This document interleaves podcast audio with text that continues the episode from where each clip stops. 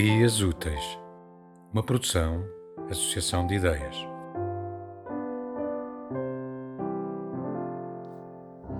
Amáveis. Somos matáveis. Apenas mais ou menos matáveis. Mais rapidamente ou mais vagarosamente matáveis. Isso sempre foi grave, mas a gravidade hoje talvez recaia no assombro de ver que isso está explícito, desvelado, sem véus, descarado. As caras e as claras somos matáveis. O pobre preto favelado é mais matável que eu. Em relação a um homem, enquanto mulher, eu sou mais matável. Mas em relação a uma mulher lésbica, sou menos matável em relação a uma mulher como minha mãe, pensionista do Estado. Mas ela é menos matável que o pobre, preto, favelado. Mas ela é mais matável que eu. Nesta escala, eu me considero privilegiadamente salva, não porque tenho vida, mas porque sou menos matável. Quando vou às manifestações, sou mais matável que as minhas cachorras, que ficam em casa.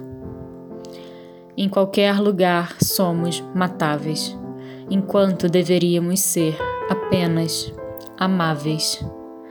Nessa relação, a palavra amável está na palavra matável. Está aí o vínculo entre amor e morte. Nessa relação em que uns podem ser mortos rapidamente e outros podem ser mortos aos poucos.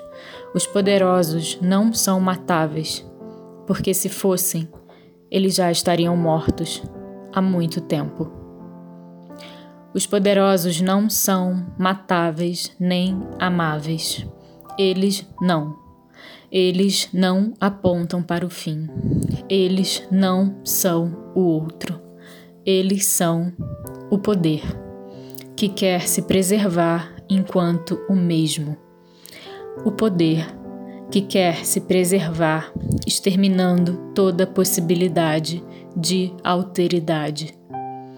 Eles não são amáveis nem matáveis. Eles são os que matam.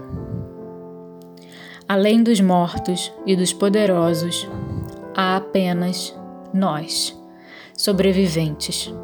Nós, matáveis, somos sobreviventes, porque fitamos a morte a todo momento. Quem sobrevive é sempre outro, porque só existe em relação com a morte. Tudo que é outro aponta para o fim. Em toda alteridade resta um pouco de fim. Diz um verso de uma poeta pobre e favelada que escreveu um livro chamado Não. Quem sobrevive é sempre outro. Em qualquer lugar, a sobrevivência está presa à alteridade e à morte.